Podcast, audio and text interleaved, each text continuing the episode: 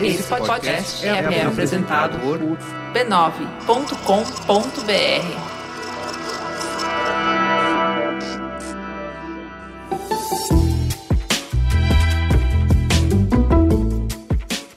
Mamileiros e mamiletes, bem-vindos ao nosso espaço de encontro para ouvir opiniões, experiências e vivências diferentes com empatia e respeito. Eu sou a Juva Lauer e hoje a gente vai conhecer as histórias de algumas pessoas para expandir a nossa percepção da realidade. Passa o café, puxa o banquinho e vem para a conversa. Esse programa foi gravado na semana passada porque eu estou em uma semana de férias, como eu avisei no último programa. Então não vai ter momento Faustão e não vai ter fala que eu discuto, gente. Me perdoem, mas é por uma boa causa. Na semana que vem volta tudo ao normal. Então vamos direto pra teta. Teta, senta que lá vem polêmica. Por onde eu vou, escuto as pessoas falando de política. Na escola, no bar, no táxi, no almoço de domingo, na feira, eu escuto o tempo todo as pessoas falando dos candidatos, dos seus medos, das suas esperanças, das notícias, dos boatos, das dúvidas. Isso é bom. A gente sempre reclamou que o brasileiro não se interessava por política, que a gente era alienado e por isso os nossos problemas só se agravavam enquanto a gente se distraía com pão e circo. Mas quando a recessão deixa um povo de joelhos, o tom das discussões costuma se agravar. O senso de urgência e de calamidade se aprofunda. É tudo ou nada. É a última chance, é o único caminho. Quando o ruído é tão alto que impossibilita a conversa, a histeria só se agrava. No Mamilos 165, os desafios da democracia, a gente tentou dissipar um pouco a névoa, tomar uma distância e entender melhor o cenário. Falamos sobre como estamos lidando uns com os espantalhos dos outros e não conversando com os reais anseios, preocupações e valores uns dos outros. Falamos sobre como o cenário se assemelha a uma briga de casal, em que todos gritam, ninguém escuta, e em que os assuntos debatidos no fundo são uma cortina de fumaça para encobrir os temas que realmente importam e parecem grandes demais, complexos demais, doloridos demais para abordar. Hoje, vamos trazer o perfil de 10 eleitores para lançar uma nova luz sobre esse cenário. Para nos ajudar nesse difícil exercício de abrir mão dos espantalhos e dialogar com as pessoas reais. E também para nos ajudar a refletir sobre a dificuldade de ser objetivo em um cenário tão apaixonado, tão enlouquecedor. A cada depoimento, as narrativas se entrelaçam, as palavras se repetem e desembocam em respostas distintas. Para introduzir a nossa conversa, vou ler um trecho de um texto publicado no Estadão, de autoria de Roberto Vilches Yamato e Mônica Hers, professores do Instituto de Relações Internacionais da PUC no Rio. Carl Schmitt, o controverso jurista alemão que pertenceu ao partido nazista, argumentou que a distinção entre o amigo e o inimigo é a fundação última da ordem política. De acordo com ele, a construção de um inimigo total ou absoluto legitima a formação de um Estado total, cuja totalidade só pode ser idealizada e concretamente assegurada por meio da eliminação da diferença, da diversidade e das minorias. O pensamento fascista, como nos lembra Humberto Eco, tem como um dos seus pilares a ideia de um inimigo. O tratamento de alguns atores políticos como inimigo absoluto a ser temido e destruído representa hoje uma ameaça à democracia no nosso país. De um lado, ele torna homogêneos atores e movimentos sociais que são diversos, e que tem projetos distintos para diferentes problemas brasileiros, do racismo à crise econômica. Do outro lado, ele favorece idealizações de maiorias e identidades nacionais que, ameaçando minorias e diferenças ao desaparecimento, minam as condições de possibilidade do jogo democrático. Discordemos, sim, das propostas de atores, partidos ou movimentos sociais, mas que estes, ainda assim, nas suas diferenças e diversidades, sejam nossos adversários dentro de um jogo político democrático. E lembremos que, ao tratá-los como inimigos, contribuímos para a construção de uma forma de inimizade absoluta, que abre caminho para formas fascistas de organização social e política e para práticas violentas que colocam em xeque a democracia. Isso porque, enquanto a democracia nutre e é nutrida pela hospitalidade para com as diferenças, os estrangeiros, as minorias e as diversidades, ele, o Estado total, não. Em outras palavras, enquanto ele é um e total, a democracia é e deve ser singular e plural. Com essa inspiração, a gente vai escutar as histórias de coração e mente abertos para acolher a humanidade e a singularidade de cada eleitor. Quem é você? Eu sou Fernanda, tenho 41 anos, Sou casada, não no papel, tenho três filhos, o João, de sete anos, a Olivia, de três, e o Antônio, de um ano. Moro na Lapa, numa casa de rua. Fiz engenharia de alimentos. Hoje trabalho na área de energia elétrica. Aliás, trabalhei a vida inteira na área de energia elétrica. Sou católica, batizada, mas não praticante, né? E tenho como religião a espiritualidade. Qual é o seu filme preferido e por quê? Segredo dos Seus Olhos. Eu não gosto de filme de violência, basicamente gosto de filme de história em geral de dramas, né? Mas esse Segredo dos Seus Olhos são, eu acho que são filmes que dizem muito um pouco, assim, né? Qual é o seu livro preferido e por quê? Ah, um que eu gostei muito, eu acho que chamava O Poder das Crenças, uma coisa assim. Ele fala sobre como o nosso corpo grava as memórias, né? Que a gente responde muito às memórias e como que a gente consegue às vezes fazer diferente ou não consegue, né? Mas ele fala muito das memórias do corpo, como que elas ficam no corpo. Nunca é um tema que me interessa, que eu acho que a gente vive muita coisa e que às vezes a gente fica muito na cabeça, mas que o nosso corpo diz muita coisa e que a gente tem memória de corpo mesmo, de coisas que a gente sentiu e que às vezes a gente é, reage muito mais por um sentimento, né, por alguma coisa que a gente foi submetido lá atrás e tem essa resposta e que às vezes o sentimento nos faz ter uma lembrança, né? Que às vezes não necessariamente a gente está respondendo aquilo que a gente está vendo. Quem é a sua pessoa preferida e por quê? Atualmente é a minha terapeuta, Cláudia. Porque eu acho ela uma figura admirável, assim, ela sempre pela busca dela, um, né? Ela sempre se conhecer e, mas atualmente mais, eu digo, pela busca da verdade, de querer olhar é, uma situação de verdade ouvindo todos. É nesse lado eu posso dizer que você também, né? Bem parecido.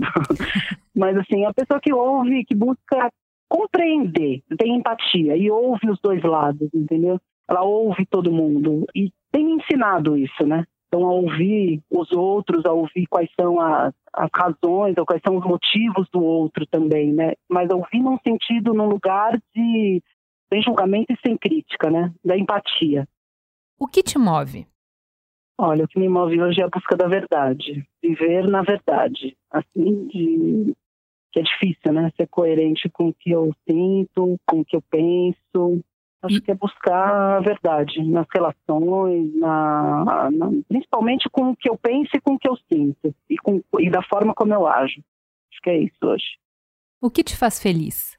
Poder dormir uma noite inteira, ininterruptamente.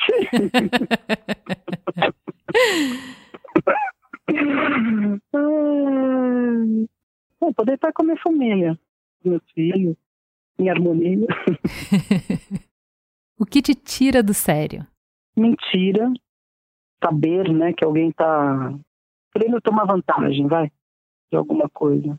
E a briga das crianças. Tira demais do sério. Demais. Birra. Birra. Qual é a coisa mais importante na vida? Saúde. Qual é o futuro que você quer e o que você faz para construir isso? Eu quero que a gente possa ser livre para decidir como a gente quer viver, como que a gente, o que a gente quer fazer, como que a gente quer fazer. Autoresponsabilidade e autoconhecimento, para mim, é a base de tudo. Acho que com isso, se todo mundo se responsabilizar pelo o que acontece comigo e com o entorno, a gente pode ter decisões mais ou escolhas, né, fazer escolhas mais sensatas, né, mais coerentes e mais felizes até, né? Em quem você vai votar e por quê? Eu vou votar no Bolsonaro, não porque eu goste dele, nem porque eu o admire, porque isso não é verdade, eu não acho que ele me representa, mas porque eu desgosto do partido e do poder que veio até hoje. Tem coisas que, setor de energia, pelo menos que eu vivi, e a gente viu como a coisa foi conduzida, e eu não, não compactuo. Não que eu goste do outro também, né? Mas para mim hoje é uma possibilidade de não dar continuidade nisso, no status quo, né?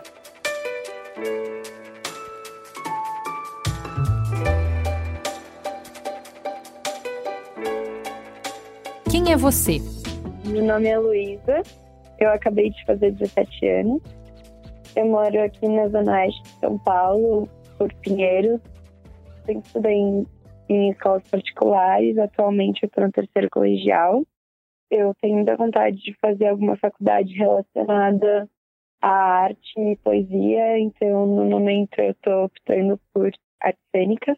Eu não tenho nenhuma religião. Eu tenho uma irmã mais velha, tem 19 anos.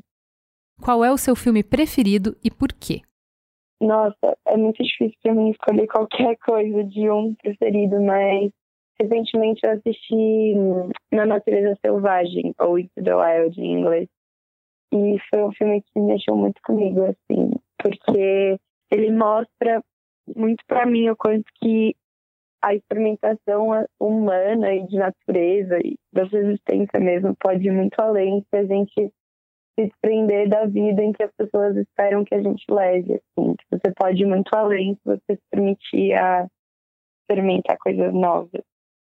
Qual é o seu livro preferido e por quê? Então, vou escolher um livro de poesia, então, né, já que eu adoro poesia. Tem um livro chamado Tudo Nela Brilha e Queima, da Riane Leão. E é um livro de poesia de resistência, de superação mesmo, assim. Acho que ela passa uma força própria, um amor próprio muito grande para enfrentar muitas barreiras, tanto de dificuldade mesmo de vida, tanto de relacionamentos, etc. Quem é a sua pessoa preferida e por quê? Minha irmã, com certeza, assim, a gente é muito próxima, a gente divide a vida literalmente, dorme no mesmo quarto, a gente tem os mesmos amigos, a gente sempre esteve conversando sobre tudo que acontece uma na vida da outra. Eu gosto muito do jeito dela, de. Não sei, eu sinto que ela é uma pessoa desprendida das coisas, assim. Ela é alguém carinhoso, assim, que preza por amar muitas pessoas acima de tudo sempre. Ela é super brincalhona também. Então, acho que ela é uma pessoa que deixa ser do jeito dela, assim. O que te move? No geral, acho que arte, assim. Qualquer forma de expressão que toque de verdade, assim, funda as pessoas. O que te faz feliz? Ah, eu gosto muito. Tem duas coisas que me fazem feliz. Primeiro, meus amigos, os momentos que eu tenho bons, assim, com as pessoas. E realizar projetos relacionados a essas áreas que eu pretendo seguir da minha vida também. O que te tira do sério? Eu fico realmente surpresa quando eu vejo apatia, assim. Tem pessoas que lidam com algumas coisas sem em nenhum momento se colocar no lugar do outro, sem em nenhum momento pensar em, em como aquilo está sendo para o outro, como o outro está se sentindo, não se importam, sabe? E eu fico muito indignada com isso, assim, porque eu acho que a base para você viver num bom mundo é que todo mundo, pelo menos meu objetivo seria que todo mundo estivesse bem à minha volta e não só eu. Que a gente divide o mundo com todo mundo, né? Então, quando as pessoas não se importam com o que está acontecendo em volta delas, me incomoda muito. Qual é a coisa mais importante na vida? Você saber aproveitar a vida, você ter consciência de que é uma sorte você estar tá vivo e para isso não desperdiçar a vida, assim, usar do seu tempo para criar coisas que te façam bem, para fazer questão das coisas que te fazem feliz, das pessoas que te fazem feliz, dos lugares que te fazem felizes, dos elementos que você vai compor a sua vida. Eu acho que é muito importante que você perceba quão valioso é estar vivo e assim faça da sua vida algo bom, assim, vá atrás do que te faz feliz. Qual é o futuro que você quer e o que você faz para construir isso? Eu quero muito poder achar pessoas que concordem com meus ideais e que a gente possa se expressar e fazer arte junto. E eu adoraria que fosse conhecido e eu pudesse viver disso. Eu acho que no dia que a gente tivesse um mundo que dá valor para profissões como educação, arte, essas coisas que realmente criam pensamento crítico, criam pessoas mais solidárias, etc., eu acho que o mundo já vai estar indo para um caminho muito bom, assim. Eu costumo me informar muito sobre política, sobre arte, história da arte, música também, que me inspira muito, poesia, etc. Eu acho que primeiro evoluir o meu conhecimento, o meu pensamento sobre isso, já faz com que eu seja alguém mais qualificada para poder ocupar esses espaços e saber o que eu estou fazendo ali. E aí, além disso, fazer projetos mesmo, assim. Eu escrevo muito, né? Escrever poesia, escrever textos, que acho que são coisas que vão ser material para mim um dia. Tentar realmente fazer com que essas coisas sejam parte da minha vida. Em quem você vai votar e por quê? Eu vou votar no Haddad. Ele não foi a minha primeira opção no meu primeiro turno, porque eu acho que o PT acabou decepcionando até mesmo as pessoas de esquerda, no sentido de que eu acho que tiveram muitas atitudes falhas com a ideologia mesmo. Acho que eles evolucionaram pouca coisa e eu também algum escândalo de corrupção teve, embora a punição que eles tiveram e todo esse bloqueio mesmo, essa repressão em relação ao PT, eu não concorde, até com o impeachment da Dilma e com a prisão do Lula, etc. Acho que foram uma forma de conter essa voz. Mas, ainda assim, primeiramente, eu acho que o Haddad representa hoje para gente uma democracia. O Haddad representa para gente um governo que vai pensar em direitos sociais, que é algo que nosso mundo precisa muito, que o nosso mundo está crescendo em relação a isso hoje em dia. Finalmente a gente está tendo voz em movimentos como o feminismo, movimento LGBT, movimento negro, e acho que se o Bolsonaro fosse eleito, a gente ia estar tá colocando como quem nos representa, uma pessoa que iria totalmente contra, por todas as suas falas, a todo esse discurso que a gente está sempre lutando para conseguir. Além disso, eu acho que as propostas dele são muito mais capacitadas mesmo, as da Haddad, em relação à educação, saúde, segurança, coisas básicas.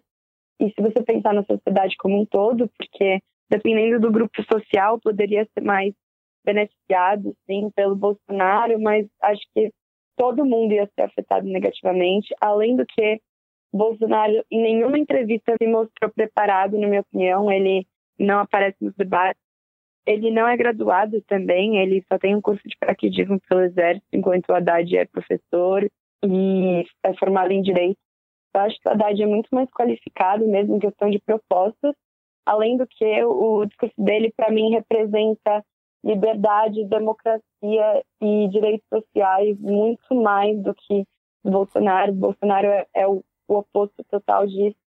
E eu acho que ia ser um retrocesso para o nosso país ter esse presidente, até porque tem mais de 50 reportagens de todo mundo falando, nos alertando sobre o perigo que é o Bolsonaro eleito.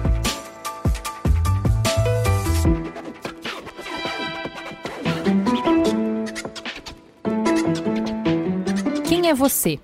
Meu nome é Lucas Garcia Martins, eu moro em Porto Alegre, sou advogado, trabalho com direito societário, me formei agora na metade do ano. Tenho uma irmã mais nova, de 11 anos. Sou gay, no momento estou solteiro, mas já tive quatro relacionamentos gays, alguns de um ano, dois anos e outros, os outros dois de meio ano. Antes disso tive relacionamentos héteros e a minha família sabe que eu sou gay, os meus amigos também, no trabalho, todo mundo sabe. E eu não tenho religião, sou agnóstico. Qual é o seu filme preferido e por quê? A Origem. Porque ele trabalha bastante com raciocínio lógico e com sonhos, e você entra de um sonho para outro sonho e tem uma relação com o tempo também. Eu acho um filme bem inteligente, assim, faz pensar bastante, me, me chama atenção. Qual é o seu livro preferido e por quê? Ah, tem vários, na verdade. Não sei se tem algum específico que seja preferido de autoajuda. O último que eu li foi O Poder do Hábito, eu acho que é bem, bem interessante.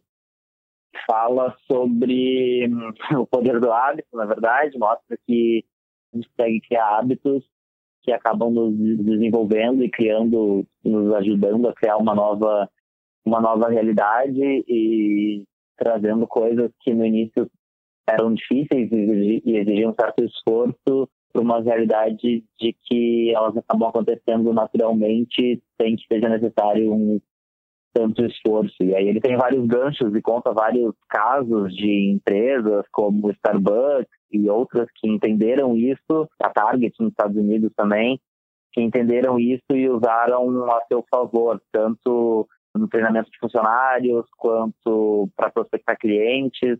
E acho que é bem interessante a gente trazer para a nossa vida, no nosso cotidiano. Acho que a gente consegue evoluir bastante tendo bons hábitos.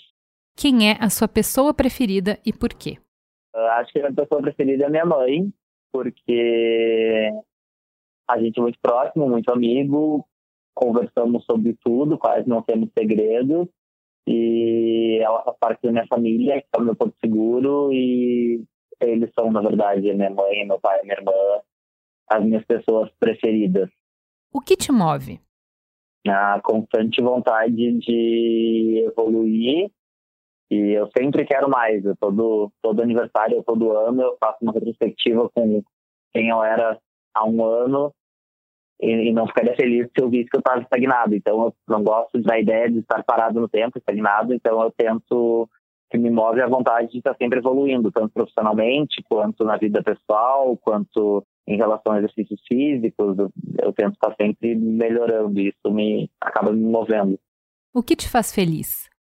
pessoas que eu gosto por perto, evolução na carreira, evolução profissional, viajar, conhecer novos lugares, também me, me fazem feliz. O que te tira do sério? Quando as coisas dão errado, principalmente quando elas dão errado por culpa minha. Eu fracasso em algo, eu faço alguma coisa errada e eu penso, nossa, deu errado porque eu fiz errado. Qual é a coisa mais importante na vida? Família. Qual é o futuro que você quer e o que você faz para construir isso? Eu quero construir a minha família e ter muito sucesso na minha carreira profissional. Em relação à carreira, eu tento estudar e trabalhar bastante. Em relação a construir a minha família, ainda não, não tenho feito muito por isso, porque ainda sou, estou solteiro. Talvez mais para frente isso aconteça naturalmente. Acho que não tem muito que eu possa fazer para adiantar esse processo. Em quem você vai votar e por quê? No segundo turno eu vou votar no Bolsonaro. Ele não era a minha primeira opção. Eu votei no Moedo no, no primeiro turno. Era quem mais me representava. Agora no segundo turno eu vou votar no Bolsonaro porque eu acho que ele é o menos pior. E analisando a conjuntura do Brasil, eu nem sei se o país teria suporte agora pensando e, vendo um pouco mais sobre as propostas do Bolsonaro e a realidade da população brasileira, eu nem sei se o Amoedo teria suporte, se o país teria suporte para ter um presidente como o Amoedo, porque acho que ainda tem muitos problemas extremamente básicos no Brasil que talvez seja mais importante no momento alguém que tenha menos conhecimentos na área da economia e etc., mas que tenha talvez um pouco mais de punho e se preocupe mais com outras coisas do que, para mim, a economia é o principal. Mas eu acho que, tendo um bom ministro da economia, talvez um presidente que tenha mais pulso firme em relação à segurança, que eu acho que é um absurdo no Brasil, acho que o Bolsonaro será um bom presidente. E a outra opção do momento, que é o, o Haddad, eu acho inaceitável pelo fato de que ele é quase que um procurador do Lula, ele tem ido visitar o presídio uh, semanalmente. Não, então, não sei, acho que a gente não tem certeza de que o Bolsonaro não vai ser corrupto, o partido antigo dele também tem problemas com corrupção, mas a gente tem a dúvida de que talvez ele não seja. E eu acho que o PT continuar no governo, a gente já tem certeza de que será corrupto e que as coisas não podem não evoluir bem, como não vem evoluindo nos últimos anos de PT. Eu acredito muito na alternância de poder eu normalmente, em regra, eu, eu sou uma pessoa de direita, eu acho que eu, eu me identifico muito mais com os ideais de direita. Eu entendo que os ideais de esquerda são importantes para uma evolução social. Acho que se nunca tivesse existido a esquerda, a gente teria muitos problemas em relação à dignidade da pessoa humana, igualdade, etc. Então eu vejo a importância da esquerda. Mas eu, eu acho que a gente já está há, há quatro mandatos de esquerda. Então, acho que vai fazer bem a gente ter um pouco de direita no poder, até para as coisas evoluírem de uma maneira proporcional. Então, se quatro governos já estão né, trabalhando e desenvolvendo as questões que são preocupações maiores da esquerda, acho que é necessário que agora a gente tenha governos de direita desenvolvendo as questões de direita. Eu acho que, em regra, a direita acaba fazendo a economia se desenvolver de uma maneira melhor que a esquerda. Então, pensando na segurança, na economia e na corrupção, acho que são os três fatores que me fazem votar no Bolsonaro são esses: segurança, economia e corrupção.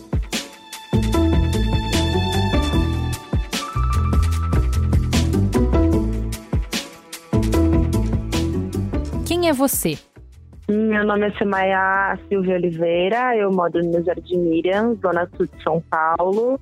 Eu moro com os meus pais, tenho uma irmã mais velha, sou corintiana, gosto de estrogonofe, sou escorpiana, me formei em jornalismo em 2010, bolsista, fui cotista e prounista na universidade, metodista de São Paulo, sou solteira, não tenho filhos ainda, sou, sou kardecista.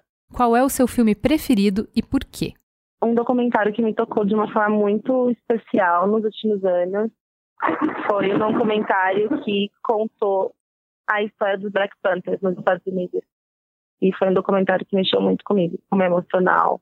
Porque a história de resistência do Black Panther nos Estados Unidos, para mim, ela é muito simbólica e fala muito de trabalho comunitário, de articulação entre pessoas que sofrem o mesmo problema. E quando eu assisti esse documentário, né, mais de 50 anos depois que o documentário nasceu, trazendo como que a ideia nasceu, resistiu e morreu, me, me remeteu muito à, à, condição da população preta em vários lugares do mundo, inclusive no Brasil. E eu lembro que quando eu assisti esse documentário no ano passado, eu fiquei muito tocada. E quando eu penso em um documentário, em um filme que me toca de um jeito muito especial hoje, eu lembro desse documentário.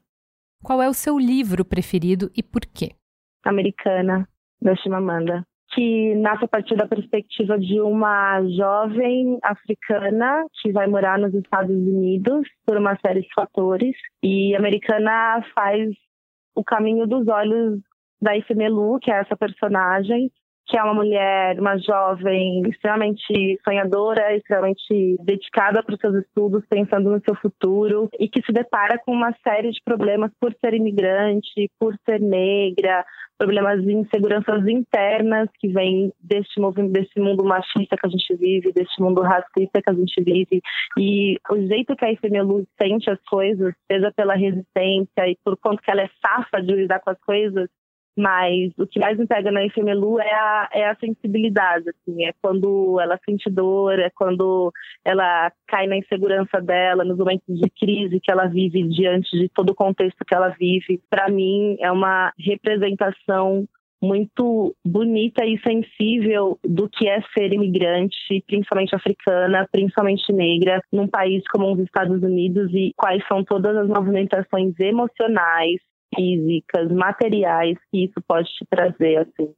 Quem é a sua pessoa preferida e por quê?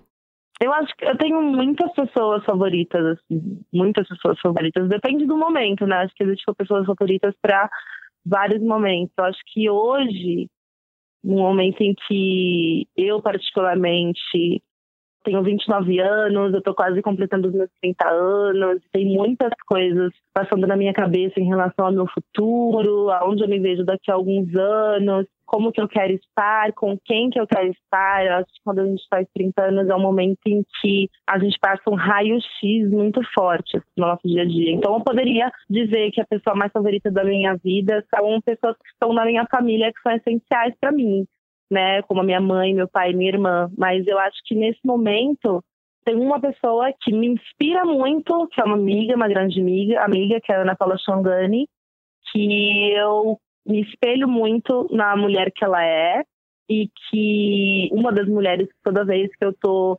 achando que nada vai dar certo, consegue falar comigo também tá uma bosta, mas a gente vai junto, ou a gente dá uma respirada junto e a gente consegue seguir na luta. O que te move? Medo.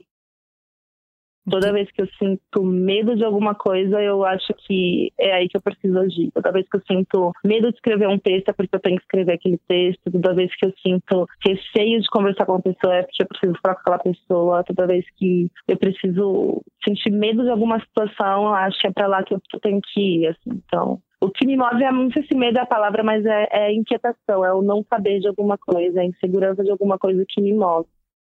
A curiosidade? Isso, a melhor palavra, curiosidade. É muito diferente curiosidade de medo.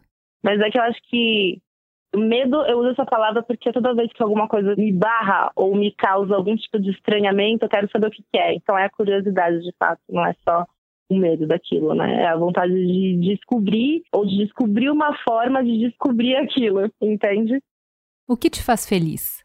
É muito difícil, porque acho que. E é muito difícil porque eu tô num momento pessoal mesmo em que eu tô extremamente estressada, tô com várias questões para resolver pessoais que eu tenho me feito essa pergunta, o que, que me faz feliz, assim. Mas eu posso dizer que os momentos em que eu estou feliz é o momento que eu estou sentada bebendo uma cerveja ou um café com pessoas que eu amo muito, conversando de qualquer trivialidade ou de qualquer assunto muito importante, mas no momento de acolhimento, no momento de não desavença, no momento de não competição, porque eu acho que a gente está vivendo um momento, eu pelo menos vivendo um momento em que a competição é constante, a disputa de narrativas é constante, é fundamental, então quando eu estou no momento em que eu não preciso, sabe, usar argumentos o tempo inteiro para me defender, é um momento em que eu estou muito feliz.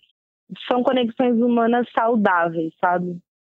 São conexões humanas de construção, de acolhimento, assim, de não disputa. Eu acho que hoje em dia a gente vive uma disputa constante de, de muitas coisas, assim, redes sociais, mensagens, você tem que dar conta de tanta coisa, assim, que quando você simplesmente está com pessoas que você pode estar e dialogar sem pensar em, em disputar ou de dar conta da expectativa de X, Y, Z, isso já é um momento de, de alegria, assim. O que te tira do sério? São muitas coisas. Eu acabei de sair do médico, acabei de descobrir que meu cortisol tá lá embaixo, que eu estou extremamente estressada tem muita coisa me tirando de sério facilmente, então eu tinha até dificuldade de te responder.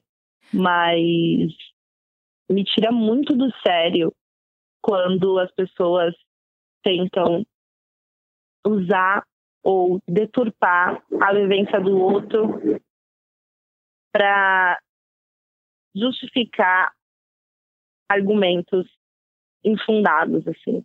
E aí pode parecer muito louco, assim, mas acho que nesse momento político que, eu, que a gente está vivendo e, e, pela minha perspectiva, assim, eu tenho ficado muito irritada, por exemplo, de ter que explicar na rua o, o que é o racismo, ou de ouvir de pessoas que racismo é não tocar em negro, ou ouvir de pessoas que preto só faz vitimismo. Isso está me tirando muito do sério, porque é desconsiderar completamente a complexidade do que é ser negro no Brasil. Isso me irrita profundamente, assim, profundamente, me deparar constantemente, cada vez mais, né, porque o Brasil sempre foi um país racista, o Brasil é um país racista, e eu, como uma mulher negra, me defendo a vida inteira do racismo, né, e atuo contra o racismo, né, nem é só se defender, é aprender a conviver com ele, a lidar com ele e a subvertê-lo, e tem me irritado cada vez mais como as pessoas têm minimizado isso e descredibilizado e questionado uma coisa que você vive, que você sente e que você tenta o dia inteiro subverter, né? Então isso tem me tirado muito de sério, muito de sério, muito mesmo. Qual é a coisa mais importante na vida? A minha saúde mental e física hoje. E posso te dar essa resposta com facilidade. Qual é o futuro que você quer e o que você faz para construir isso? Meu grande sonho é ser uma escritora, né? Então eu tenho tentado me preparar para isso de alguma forma. Mas para além disso, para além do profissional, o meu grande sonho é ter pessoas que eu amo por perto, assim, né? seja em qual modelo de família for, ou que seja só com um ciclo de pessoas que a gente de fato e possa conviver. com paz e com amor. Eu acho que hoje em dia está muito difícil cultivar relações de forma próxima. Acho que tudo tende a, a nos levar para o isolamento, para o individualismo. Eu tenho procurado hoje cultivar cada vez mais as relações que são reais, assim, não relações virtuais, não relações casuais, mas relações sólidas e possíveis a longo prazo. Em quem você vai votar e por quê? Eu vou votar no Fernando Haddad por acreditar que essa é a melhor opção, pensando na possibilidade de diálogo, pensando na possibilidade da sociedade civil continuar fazendo as pressões necessárias para que a política brasileira seja um pouco menos opressora e um pouco mais igualitária. Eu faço parte de uma família que foi militante do PT, né? Eu fui militante do PT naturalmente, porque eu me lembro que desde criança a gente sempre buscou na minha família que lutou muito dentro do movimento negro para que a gente tivesse mais representatividade, mais presença de pessoas negras e políticos negros comprometidos com as causas da população negra, né, para que a população negra consiga avançar dentro do Brasil. Então, eu acho que a atuação política sempre foi uma coisa natural para mim, porque eu venho de uma família que já fomentou isso, né? Então, eu acho que nascendo de uma família que teve o ativismo e a, a importância dos movimentos sociais para fazer pequenas evoluções no nosso país, né? aliás, grandes pequenas evoluções no nosso país, da década de 70 até aqui, ou até mesmo da, da, antes da década de 70 até aqui, eu não consigo e nem acho justo que os meus antepassados, com os meus avós, com a minha família e comigo mesma, votar em alguém que, acima de tudo, deturpe o que significa ideologia, deturpe o que significa o ativismo, deturpe o que é a possibilidade de diálogo, o que é a, a possibilidade de participação popular. Eu quero votar em algum candidato num partido que minimamente que seja disposto ao diálogo, que existe uma janela para que as movimentações sociais, para que a sociedade civil organizada continue fazendo as pressões necessárias, porque eu não acredito que o sistema político que a gente vive hoje, ele se basta em si só. Eu não acredito que o sistema político que a gente vive hoje é essencial ou é o, o, o ideal para que a gente consiga as movimentações, as transformações sociais que a sociedade precisa para evoluir. Eu acho que esse poder vem do povo de fato. Eu acho que a organização das pessoas, os movimentos sociais, é a grande chave de mudança que a gente teve nos últimos anos. Poucos avanços que a gente teve em relação a direitos vieram da política por uma pressão social, né? Por militância, por ativismo. Então, eu não consigo votar em alguém que usa a ideologia para dizer que uma outra ideologia está errada e que usa o ativismo para criminalizar um ativismo que eu represento e que na minha história foi fundamental e que ainda hoje para mim é fundamental e que faz parte da política, que faz parte da máquina política, que faz parte do que é ter democracia num país.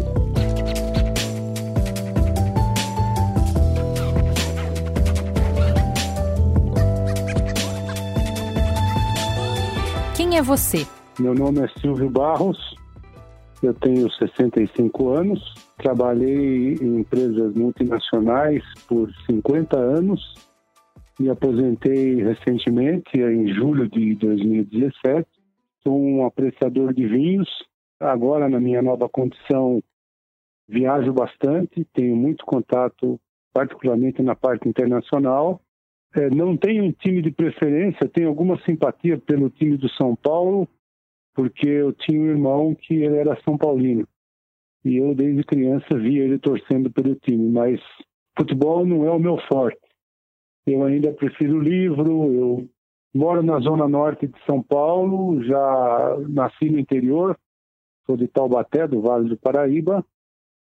É, estou em São Paulo desde os meus 12 anos de idade tenho alguma experiência internacional nas empresas que trabalhei. Estive durante um certo tempo na Venezuela. Portanto, esse assunto Venezuela, eu me lembro um pouco de como tudo começou. Por isso que eu descarto totalmente o Brasil se transformar numa Venezuela. A Venezuela não é o que é se transformando nos últimos cinco anos.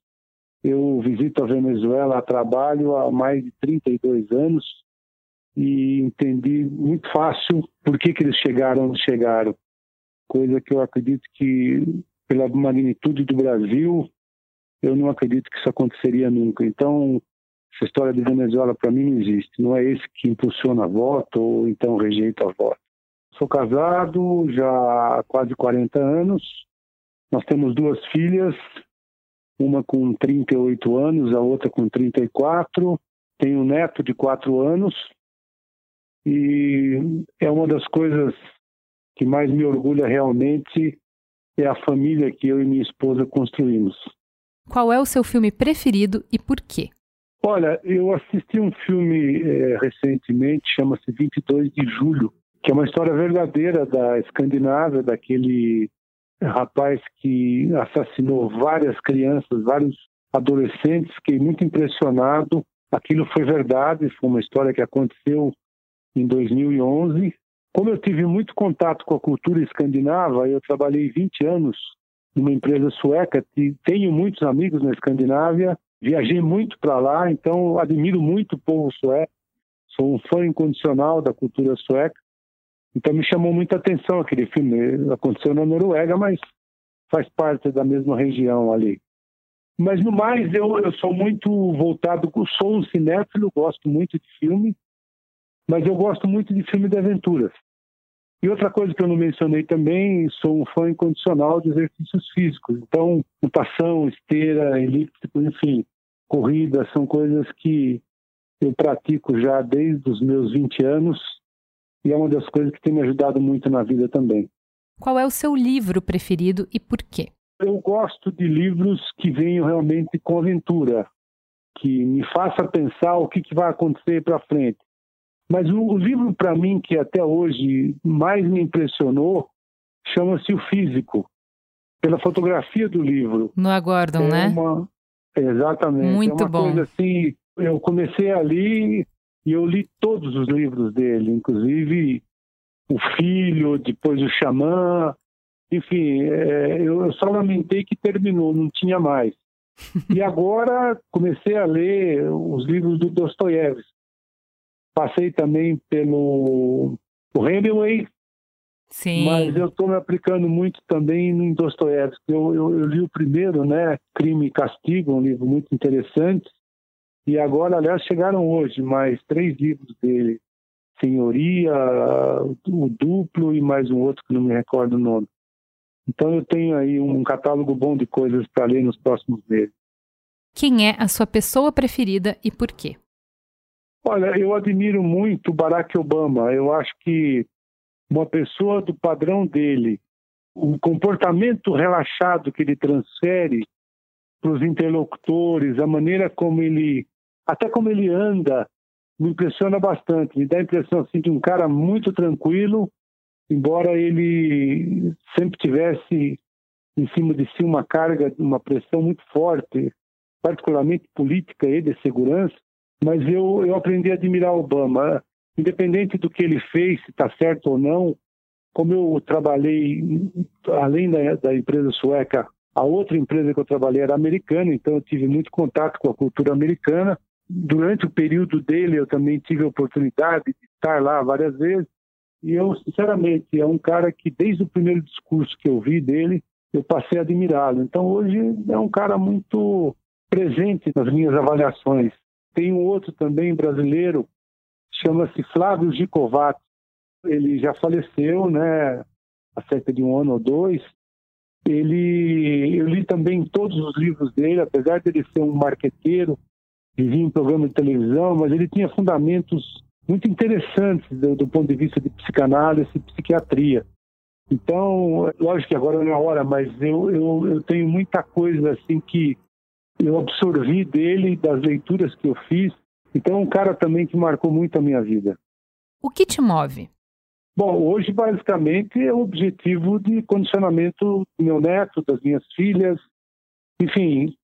Primeiro, viver aquilo que eu criei, né? Eu, modesta parte, eu acho que eu e minha esposa, como eu te falei, a gente criou uma família que realmente nos dá muito orgulho, uma condição, não somos pessoas de alto padrão financeiro, mas a gente aprendeu a gastar o necessário, aquilo que dá prazer e não, mais nada além do que a gente ganha. Então, quando existe esse equilíbrio no relacionamento, na parte financeira, na parte social e até também nas ambições, a vida fica mais fácil. Então, o que me move hoje é curtir um pouco do que eu construí com a minha família e, e olhar para o futuro, tanto do meu neto quanto das minhas filhas.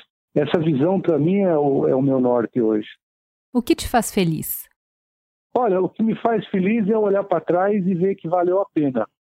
Me lembro de uma frase da Marina Silva, que ela fala assim: é, para mim, nada nunca foi fácil. E marcou muito isso aí. Uhum. Independente das opiniões sobre ela, mas ela tem alguns posicionamentos interessantes. Eu não estou defendendo a Marina, uhum. mas assim, como pessoa, como cidadã, uhum. e essa foi uma das frases interessantes dela. E para mim também não foi fácil, porque eu e como a minha esposa, a gente vem de, de famílias muito humildes. De famílias que não tinham casa para morar, moravam de aluguel. É, tivemos oportunidade de viver em casas que enchiam de água. Enfim, e estar hoje onde nós estamos é uma vitória muito grande. Então, curtir essa olhada, essa espiada para trás e ver que valeu a pena todo esforço, não tem preço, sabe? É uma coisa como diz o americano, priceless. Não tem preço realmente, é. O que te tira do sério? Uma das coisas que me tira do sério hoje é indisciplina. Sabe, indisciplina, falta de pontualidade. Como eu vim, como eu te falei, de uma situação bastante humilde, eu tive que lutar muito. Eu nunca consegui chegar nos meus compromissos um minuto atrasado. Eu sempre cheguei até um minuto adiantado, mas era difícil atrasar. Eu tive chefes maravilhosos. Hoje eu não curto mais trabalhar, hoje eu estou aposentado. Eu acho que, como disse o Pastor Obama, eu corri a minha maratona, então agora é hora de eu entrar no relaxamento. Uhum. Mas eu tive chefes maravilhosos que me ensinaram muita disciplina, que me ajudou muito na minha vida e até na, na, na construção da família. Então hoje, indisciplina para mim é, é uma coisa assim difícil de sustentar, de encarar como normal. E beber vinho ruim, isso é uma coisa também que me incomoda. Acho que a vida é muito curta para tomar vinho ruim, entendeu? O que não quer dizer vinho caro, tá? Qual é a coisa mais importante na vida? Ah, eu acho que a família, né? Sem dúvida, desde os nossos ancestrais até os nossos atuais, a gente não é nada sem essa construção onde, para mim, as peças se encaixam perfeitamente nada vem por acaso, eu não sou espírita, mas eu acho assim que nada vem por acaso, só que esse acaso fica muito mais fácil quando a gente consegue criar dentro da família um sentido de apoio, independente de idiosincrasias, independente de ideologias, enfim, é, independente de credos. Eu acho que a, a família, sem dúvida, para mim, é a parte mais importante. Qual é o futuro que você quer e o que você faz para construir isso? Olha, eu vou começar pela segunda. É, por enquanto, ainda tenho feito pouco. Um dos meus objetivos, quando me aposentar, seria fazer algum voluntarismo. Mas eu não sei porquê, eu não, não consegui ainda. Porque seria muito fácil, né? Reservar do salário X reais por mês e lá alugar um asilo, ajudar um asilo de velhinhos. Não é isso. É algo diferente disso é, talvez aplicar um pouco, além disso, obviamente, se necessário, mas aplicar um pouco daquela experiência que eu recebi na indústria, de todo aquele apoio que eu recebi, que não foi pouco, eu não cheguei onde eu cheguei só por mim.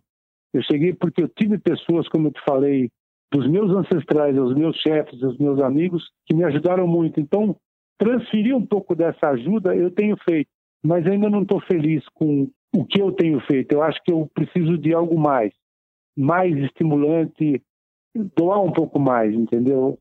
Só que eu ainda não consegui descobrir como é que faz. Eu repito de uma forma bastante constante que o mito de uma aposentadoria, eu ouvi o pessoal falar, não, mas como é que você consegue? Eu fui presidente de empresa há vários anos, então trabalhei com empresas onde a gente tinha 1.500 funcionários e, em função da crise, tivemos que baixar para 700.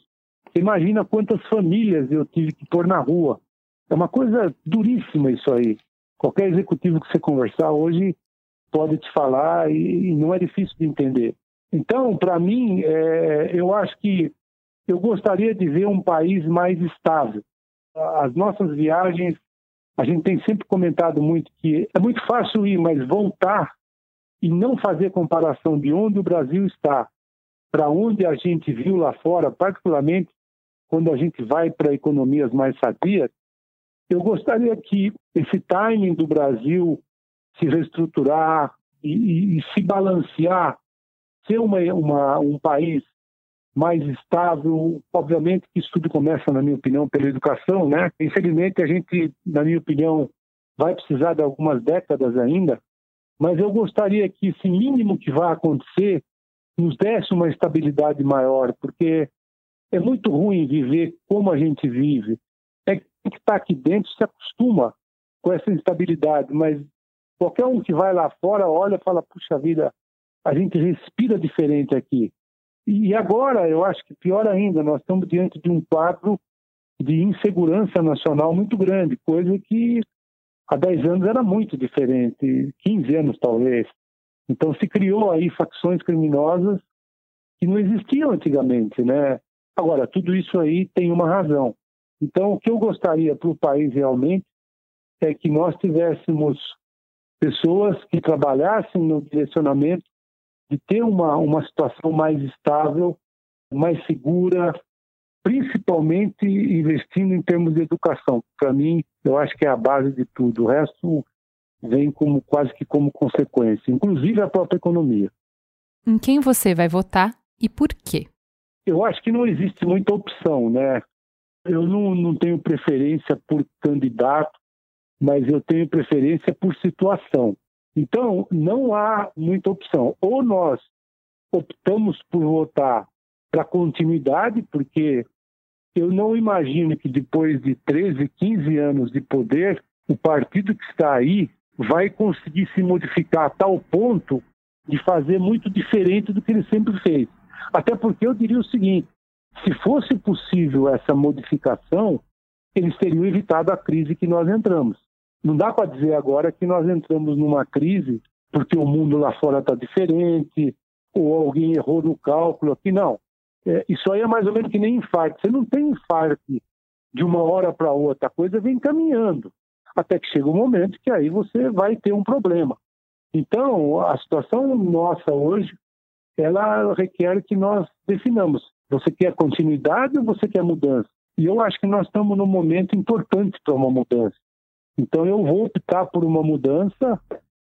A situação atual construiu essa oportunidade de um candidato novo, independente da capacitação analítica dele, social, acadêmica. Eu acho que é uma mudança, nós estamos precisando de uma mudança. O que que, se você me perguntar, bom, o que que te move, né? Se você tivesse que escolher entre ele e outro, eu acho que tem uma proposta importante de alguém que começa sem nenhum histórico, pelo menos por enquanto, de chamada em função de situação de corrupção. Então, quer dizer, se ele é confiável ou não, eu não sei, mas não existe histórico de corrupção. Enquanto do outro lado a gente tem um balaio de gato, né? Então eu diria, eu vou votar no Bolsonaro porque eu acho que ele representa uma mudança para o país. Se ela vai ser boa ou não, a gente vai ver lá na frente. Eu acho que vai ser. Na minha opinião, vai ser um governo que vem com mudanças importantes, mas ainda assim vai ser uma transição para um pulo para pessoas mais jovens, mais dinâmicas, mais capacitadas dirigirem esse país. Eu imagino, por exemplo, 2022 ou 26, a gente vê aí uma liderança mais jovem que, sem dúvida, vai aproveitar dessa mudança que vai começar agora, caso o Bolsonaro seja eleito.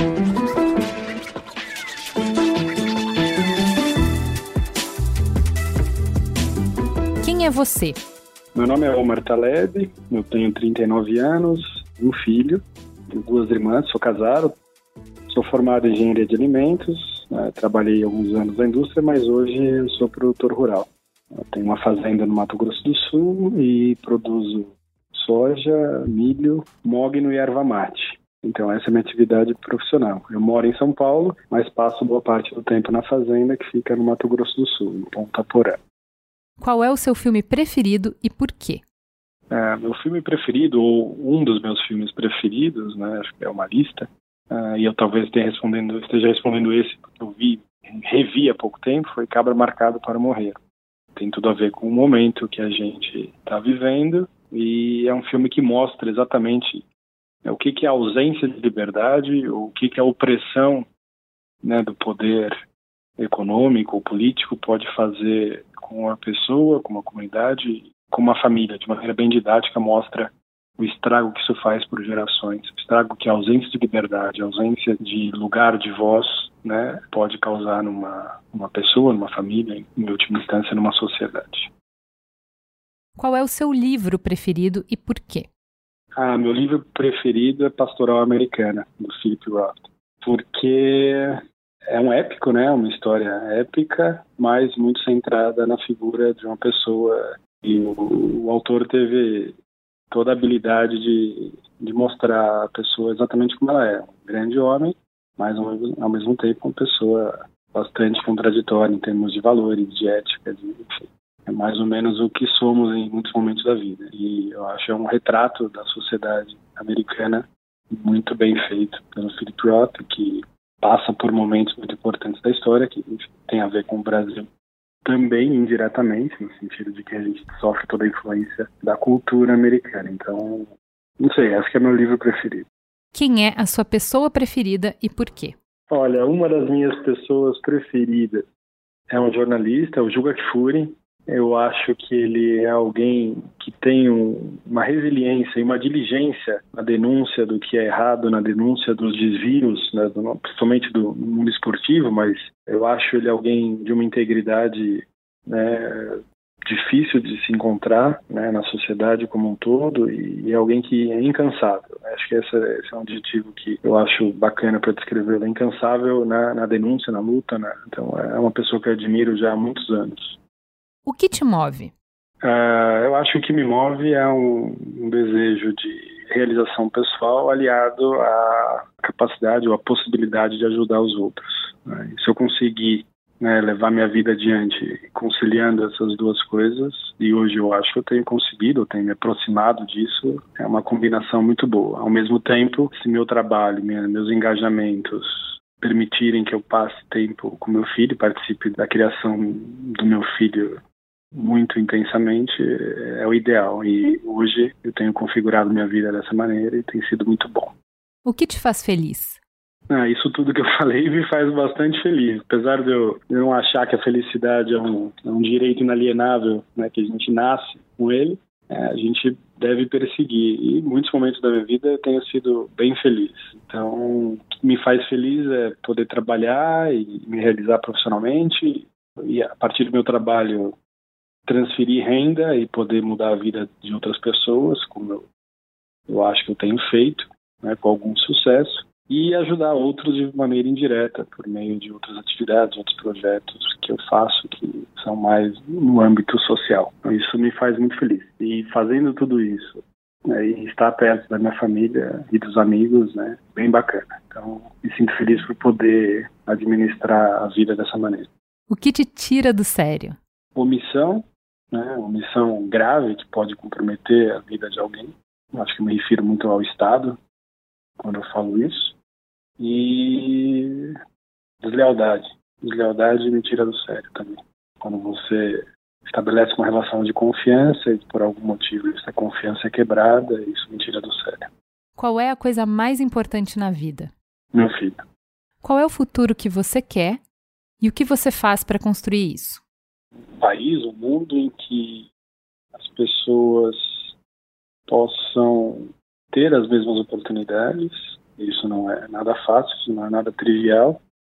E se eu puder participar de maneira a promover a redução da desigualdade, com o objetivo de, de construir uma parte pequena do futuro dessa maneira, seria muito bacana. Mundo livre. Né? Hoje acho que liberdade acho que é o bem que está mais em, em risco, né? seja no Brasil ou fora. Então, um futuro com liberdade, dá para resumir.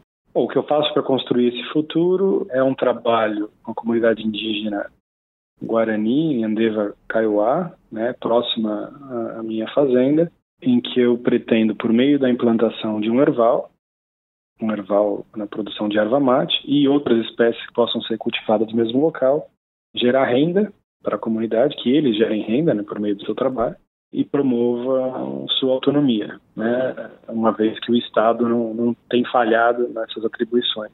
E acho que esse é o meu quinhão para a construção desse futuro que eu gostaria de ver na frente.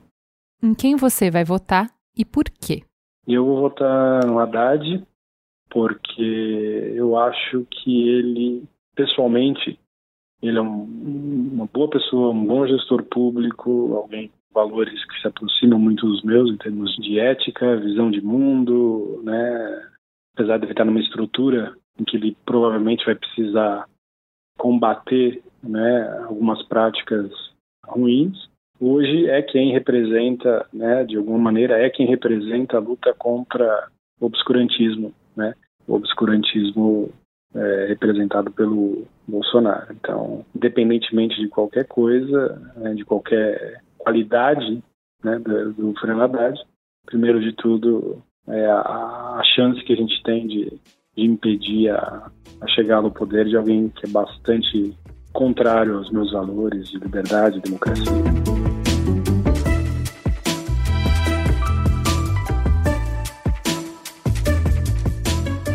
É você? Bom, meu nome é Lilian Andrade, sou professora universitária, me formei em economia na graduação e no mestrado e fiz doutorado em ciência política. Nasci no interior de São Paulo, numa cidade que chama Lins. Fui criada no interior de São Paulo, depois eu fui criada no Rio de Janeiro.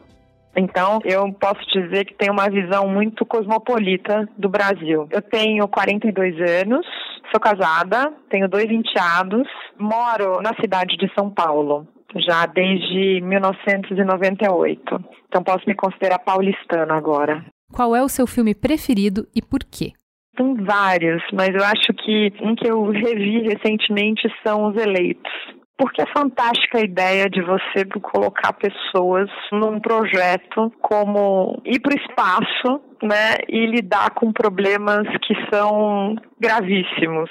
E aí toda a trajetória daqueles caras, como foi feito, ir para o espaço e o drama que foi a Apollo. Isso para mim é foi muito é um filme que eu vi recentemente que me deixa bastante emotiva, porque eu acho interessantíssimo como aquelas pessoas se dedicam para uma ideia de nação, sabe? Estou indo para o espaço pelo meu país, fazendo alguma coisa importante. Então é muito significativo. Qual é o seu livro preferido e por quê? Eu acho que é, não seria um livro muito distante do que eu estudo aqui, acho que é o Império dos Direitos, do Ronald Working, que é um autor que eu estudo bastante, que ele discute o papel da Suprema Corte, como importância para a garantia das suas diferenças numa democracia liberal, de como é importante você proteger esses direitos, a importância do debate é, contra-majoritário, ou seja, você tem escolhas que são majoritárias em eleições, por exemplo, você precisa ter instituições outras dentro da democracia que garantam que essa democracia seja protegida. Então, tem tudo a ver com o que a gente está passando, né? Acho que o meu livro preferido né, é o Império dos Direitos, do Ronald Working. O que te move?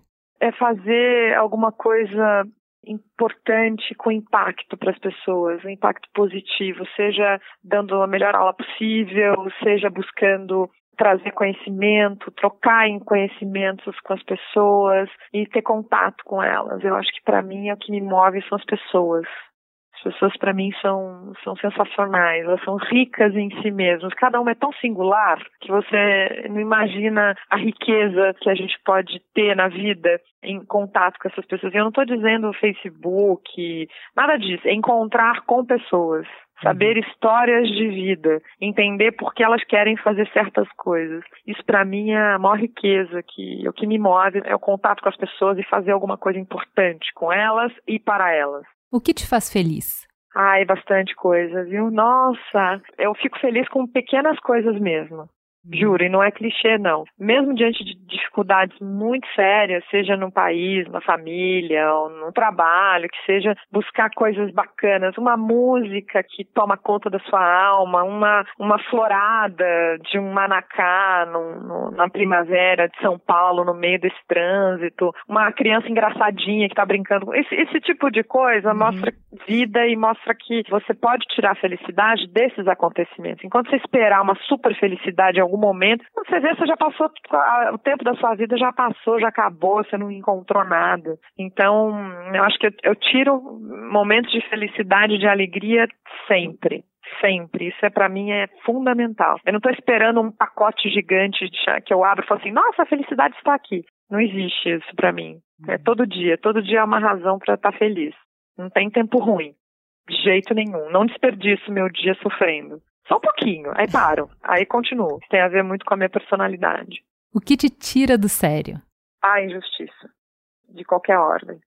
Isso para mim é foi tema de tese, é tema de vida. Eu busco entender como que você deve tratar as pessoas com igual respeito e consideração o tempo todo. E a ponto de eu achar que cada um de nós precisa ter mais empatia pelo outro, não interessa quão próximo, distante que ele esteja de você.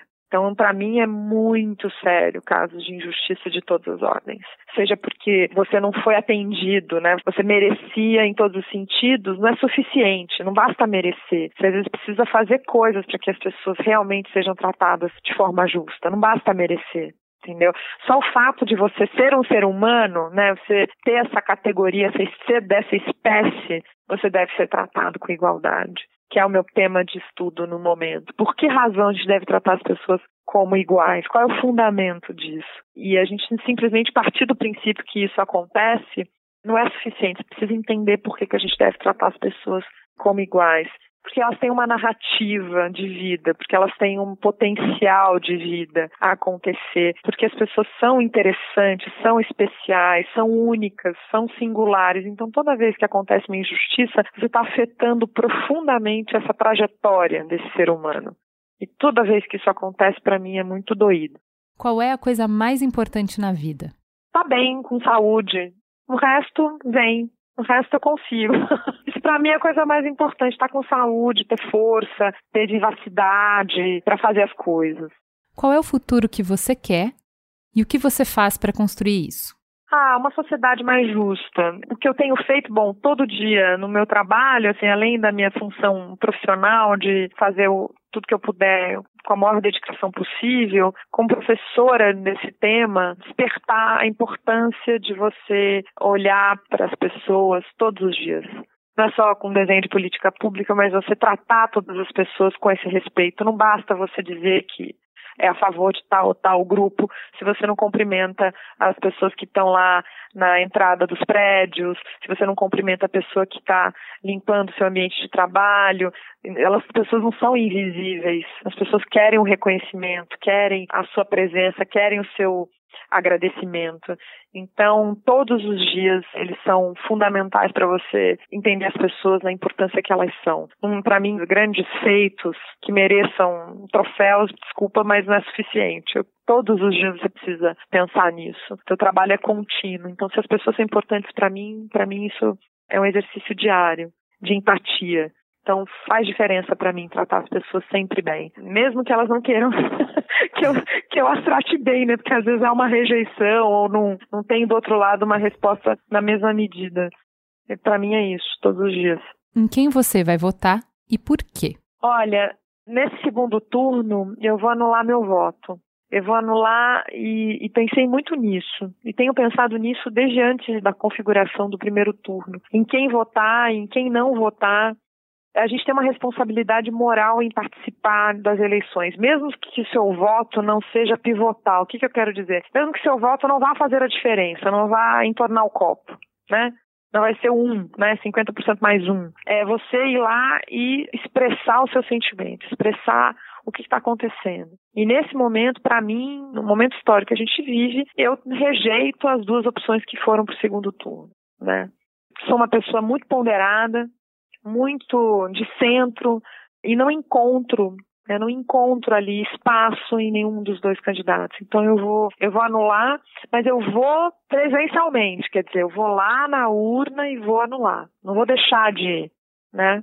Por conta disso, porque nenhum dos dois atende o mínimo é, necessário para ter o meu voto. Eu sou muito exigente como cidadã. Para ter o meu voto, precisaria muito mais.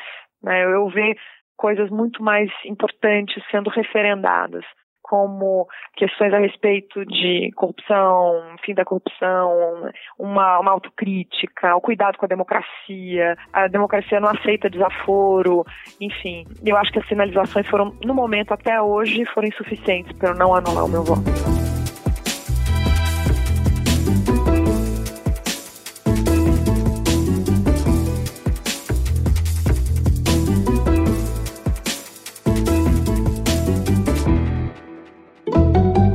Mamilos jornalismo de peito aberto. O Mamilos é feito por uma equipe maravilhosa. Na produção, Maíra Teixeira. Na pauta, Jaqueline Costa e muitos pauteiros voluntários. Vídeo e fotos, Jéssica Modono. Publicação, Pedro Estraza. E a capa, o artista incrível, maravilhoso, lindo e cheiroso, Zé Cabral. Este podcast foi editado por Caio Corraine.